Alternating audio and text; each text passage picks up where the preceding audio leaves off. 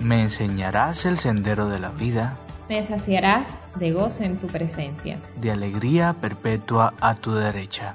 Mientras te preparas para la misa, el Señor se acerca, te encuentra, se pone delante de ti y con sus manos en tus oídos te dice, Efeta, Señor, tú tienes palabras de vida. Señor, tú tienes palabras de amor. Y dime a quién iré, a quién buscaré. Y dime a dónde iré sin ti.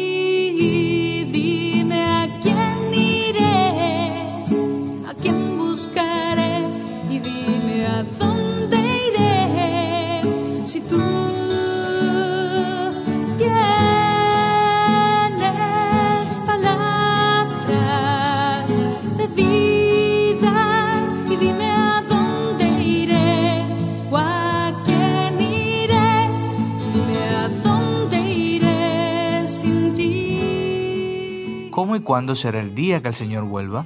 ¿qué sucederá y cómo nos daremos cuenta de que ha llegado el fin de los tiempos anunciado por Cristo? Estas dos preguntas han ocupado en diversas oportunidades el pensamiento de más de un cristiano. Se han convertido en un tema polémico sobre el cual se hacen diversas especulaciones, basadas incluso en textos bíblicos como el Apocalipsis y algunos del Antiguo Testamento como los del profeta Daniel. Pero al final, nadie ha podido responder certeramente.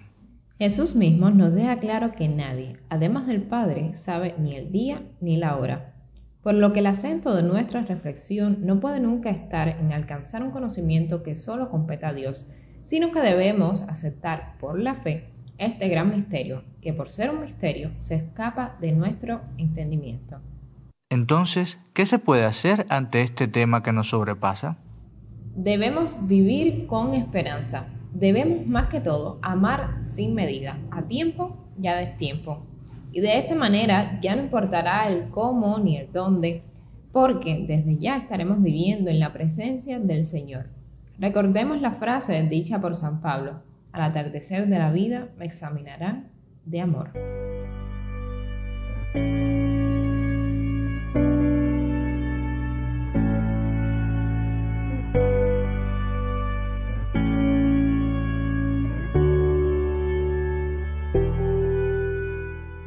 Evangelio de hoy Jesús nos dice, El cielo y la tierra pasarán, mas mis palabras no pasarán. Aunque el día y la hora no lo sabe nadie, ni los ángeles en el cielo, ni el Hijo, sino solamente el Padre.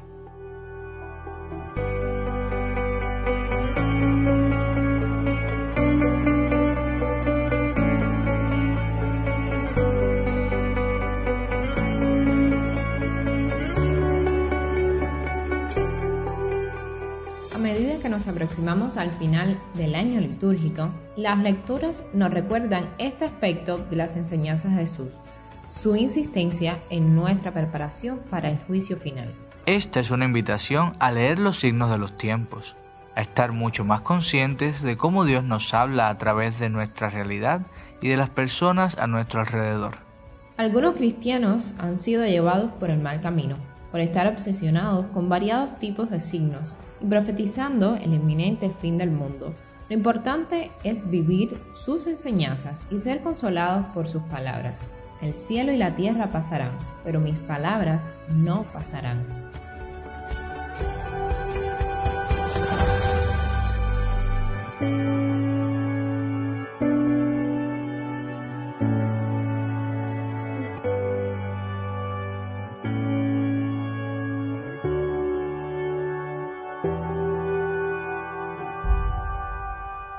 En esta Eucaristía pensamos en nuestros amigos y familiares. ¿Les he recordado cuán importantes son para mí? ¿Estoy en paz con mi prójimo? Hagamos el propósito de confiar más en el Señor. No sabemos ni el día ni la hora, solo que Él estará allí.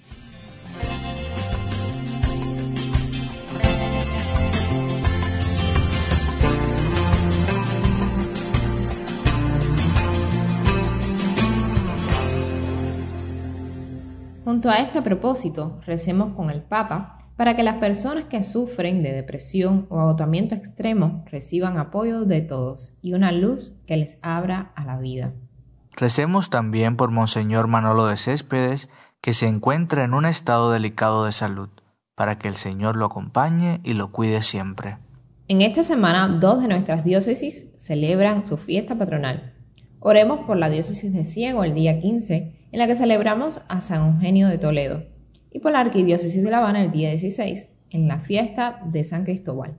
Que estos mártires guíen las iglesias locales e intercedan por sus hijos para que crezcan en la capacidad de dar auténtico testimonio de la fe. Un día después, la diócesis de Matanzas celebra la dedicación de su catedral y el 18 celebramos la dedicación de las basílicas papales de San Pedro y San Pablo. El Señor le muestra a la iglesia cómo ser la casa acogida para todos. Este domingo, además, celebramos la Jornada Mundial de los Pobres. Oremos para que la Iglesia no olvide a esos que son los preferidos del Maestro. Con todo esto en nuestro corazón, rezamos con la oración de la Iglesia hoy.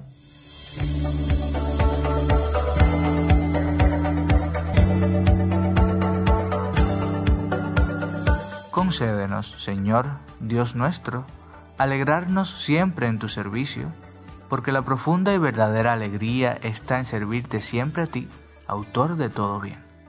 Por nuestro Señor Jesucristo, tu Hijo, que vive y reina contigo en la unidad del Espíritu Santo y es Dios por los siglos de los siglos. Amén.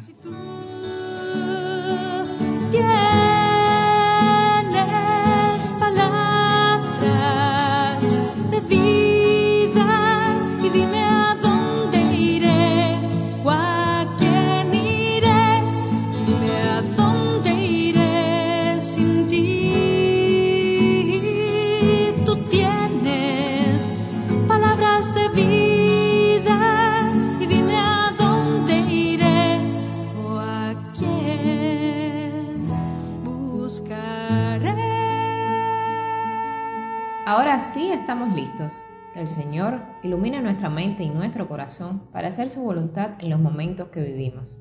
Y recuerda al Papa Francisco que dice que un corazón sin brújula es un peligro público, Y que la brújula del cristiano es Cristo crucificado. que en él y su palabra siempre encuentres tu senda. Dios te bendiga.